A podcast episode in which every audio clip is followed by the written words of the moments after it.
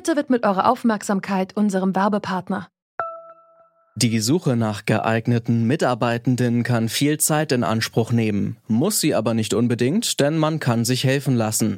Zum Beispiel mit den Premium-Stellenanzeigen von Indeed, denn damit wird eure Stellenanzeige in der Suche sichtbarer und Bewerberinnen und Bewerber werden schneller auf euch aufmerksam. Indeed schenkt euch jetzt 75 Euro Startguthaben für eure Premium-Stellenanzeigen. Klickt dazu auf den Link in den Show Notes. Es gelten die AGB. Jetzt folgt ein Spot und dann startet der Podcast. An den dramatischen Unwetterbildern aus dem Westen Deutschlands ist in den vergangenen Tagen kaum jemand vorbeigekommen. Durch die Wucht der Zerstörung haben viele Menschen alles verloren. Die Aufräumarbeiten werden noch viele Wochen dauern. Die Aktion Deutschland hilft leistet Nothilfe für Betroffene. Das starke Bündnis deutscher Hilfsorganisationen hilft bei Evakuierungen, organisiert Notunterkünfte und unterstützt traumatisierte Menschen. Ihr könnt mit eurer Spende helfen, zu helfen. Alle Informationen findet ihr in den Shownotes dieses Podcasts und unter aktiondeutschlandhilft.de. Wir haben viele Videos bei Facebook, die zeigen, dass sie die Leute, die der Regierung oder der NATO geholfen haben, töten. Und das ist der Hauptgrund, weshalb ich manchmal nachts oder gar am Tage nicht mehr in die Stadt gehen kann oder nicht einmal rund ums Haus. Es ist jetzt nicht mehr sicher. Das hat Navid Umid im Mai in einem Bericht von MDR Investigativ gesagt.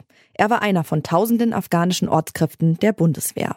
Nach 20 Jahren ziehen die USA aus Afghanistan ab und damit endet auch der Einsatz der Bundeswehr dort. Ende Juni haben die letzten deutschen Soldaten und Soldatinnen das Feldlager in Masar-i Sharif verlassen.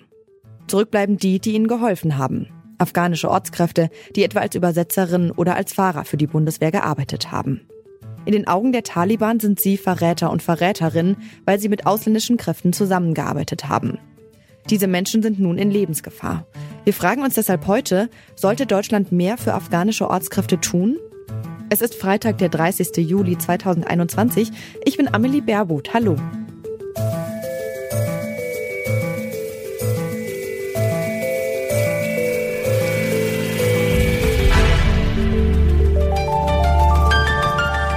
Zurück zum Thema. Nach zwei Jahrzehnten ist der Einsatz der Bundeswehr in Afghanistan nun endgültig vorbei.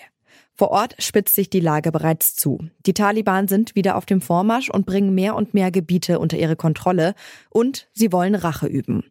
An all jenen, die mit ausländischen Kräften zusammengearbeitet haben. Afghanische Helfer und Helferinnen der Bundeswehr fürchten deshalb um ihr Leben.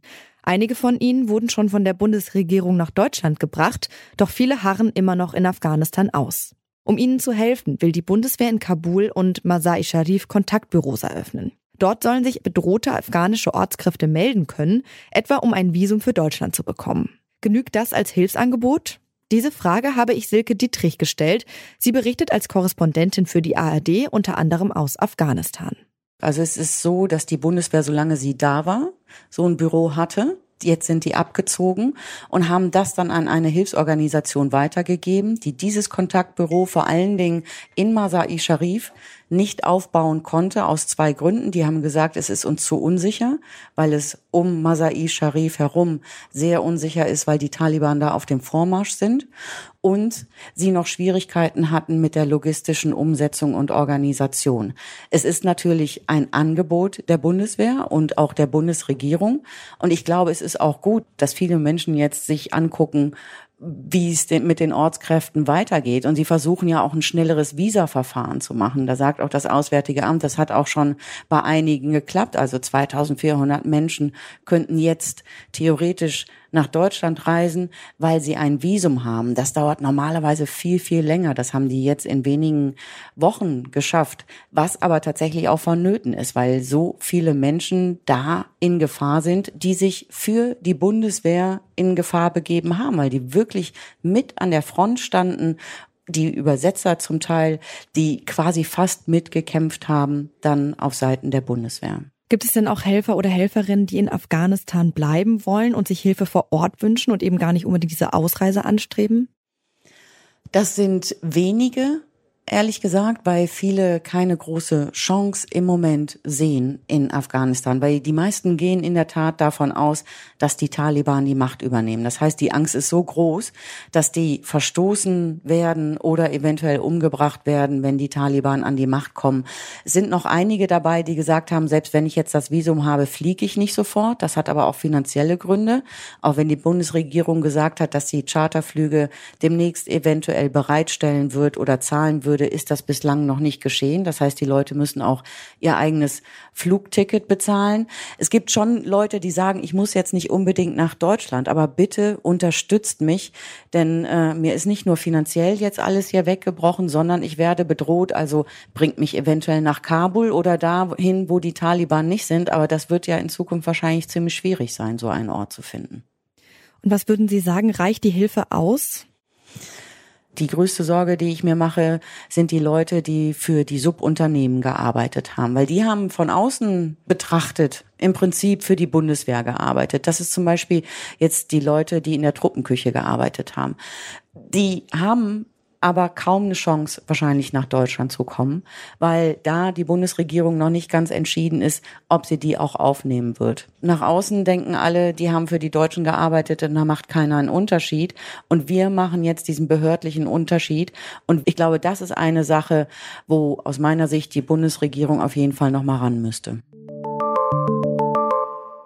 Trotz der akuten Bedrohung durch die Taliban hilft Deutschland also nur einigen der afghanischen Ortskräften.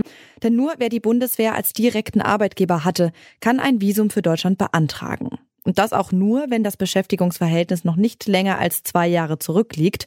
Ortskräfte, die etwa für ein Subunternehmen der Bundeswehr gearbeitet haben, wie Silke Dietrich gerade erklärt hat, haben keinen Anspruch auf Unterstützung. Versteckt sich Deutschland hinter der Bürokratie vor seiner moralischen Verantwortung für die Helfer und Helferinnen? Das habe ich Markus Grotian gefragt. Er ist Berufssoldat und war 2011 selbst für die Bundeswehr in Afghanistan. Außerdem hat er das Patenschaftsnetzwerk Afghanische Ortskräfte gegründet. Ein Verein, der die Helfer und Helferinnen vor Ort unterstützen will. Mir scheint, dass äh, im Wesentlichen ausschlaggebend ist, was rechtlich äh, nötig ist. Äh, das tut man. Ähm, ich glaube, hier müsste man auch moralisch sehen, dass man eine größere Verantwortung hat für diese Menschen. Und davon ab kommt noch ein dritter Aspekt hinzu, ein strategischer. Denn auch in Mali haben die Leute mittlerweile ein Handy und können sehen, was wir mit unseren ehemaligen Ortskräften machen und ob wir denen zur Seite stehen. Das kann halt auch dazu führen, dass wir zukünftig keine Ortskräfte mehr anstellen können. Glauben Sie also, dass der Umgang mit den afghanischen Ortskräften auf jeden Fall dem Image der Bundeswehr für andere Einsätze schadet? Das ist ja kein Bundeswehrproblem, sondern von Deutschland. Wir haben ja mit mehreren Ministerien waren ja in Afghanistan tätig und äh, die reagieren in meinen Augen da alle sehr zögerlich und dementsprechend ist das ein Schaden für unseren Ruf. Was würden Sie sich von der deutschen Politik wünschen? Schnelle, unbürokratische Unterstützung. Wir sind eines der reichsten Länder der Welt. Die Niederlande schaffen es von Kontaktaufnahme mit einer ehemaligen Ortskraft, bis der in Amsterdam landet, in vier Wochen ein Visum zu erstellen und den Mann in Sicherheit zu bringen oder die Frau. Und äh, bei uns warten die Männer und Frauen teilweise seit äh, zwei, drei Monaten und der Visumprozess hat noch nicht mal angefangen. Jetzt haben Sie ja dieses Patenschaftsnetzwerk. Wie unterstützen Sie denn damit die Ortskräfte in Afghanistan? Wir versuchen zurzeit äh, mit, äh, indem wir Safehäuser in Kabul betreiben, den Menschen wenigstens den Aufenthalt in Kabul zu ermöglichen, denn da müssen sie hin, um das Visa zu bekommen. Und es ist auch der Ort, wo die Flugzeuge das Land verlassen. Insofern ist Kabul für uns der eine äh, Platz. Und es ist auch außerdem die Stadt, die als am längsten halten wird. Da gehen wir fest von aus solange da noch äh, Amerikaner in, äh, mit 700 Mann stationiert sind. Und innerhalb des Landes versuchen wir mit Flugtickets den Menschen das zu ermöglichen, wenn sie nicht mehr per Landmarsch sicher nach Kabul kommen können, das wahrzunehmen. Und ja, jetzt warten wir, dass der äh, Visaprozess beginnt. Und haben Sie das Gefühl, dass ähm, die Menschen dieses Angebot auch wahrnehmen oder wahrnehmen können? Jedes Safe House, was wir bisher eröffnet haben, wir haben zwei, jeweils mit 100 Personen äh, passen da rein, waren, bevor wir sie überhaupt offiziell eröffnet haben, schon voll. Der Bedarf ist weitaus größer. Äh, leider sind wir da auf Spenden angewiesen, denn staatliche Unterstützung bekommen wir nicht. Wir leben mit dem, was wir jetzt haben und versuchen so viele Menschen wie möglich diese Chance zu geben. Allein aus strategischen Gründen sollte Deutschland sich also darum bemühen, die Ortskräfte in Sicherheit zu bringen. Denn sonst kann die Bundeswehr auch in anderen Ländern wie Mali nicht mehr auf die Unterstützung von lokalen Kräften zählen, befürchtet Markus Grotian. Dabei sind gerade diese für die Einsätze unerlässlich. Nicht nur deshalb braucht es jetzt mehr und schnellere Hilfe ohne bürokratische Hürden, und zwar für alle afghanischen Ortskräfte. Denn für die Taliban macht es keinen Unterschied, ob jemand einen Arbeitsvertrag mit der Bundeswehr oder mit einem Subunternehmen hatte. Das war's von uns für heute. An dieser Folge mitgearbeitet haben Claudia Peissig und Andreas Popella, Chefin vom Dienst bei Alea Rentmeister und am Mikro verabschiedet sich Amelie Baerbutt. Tschüss, bis zum nächsten Mal. Zurück zum Thema vom Podcast Radio Detektor FM.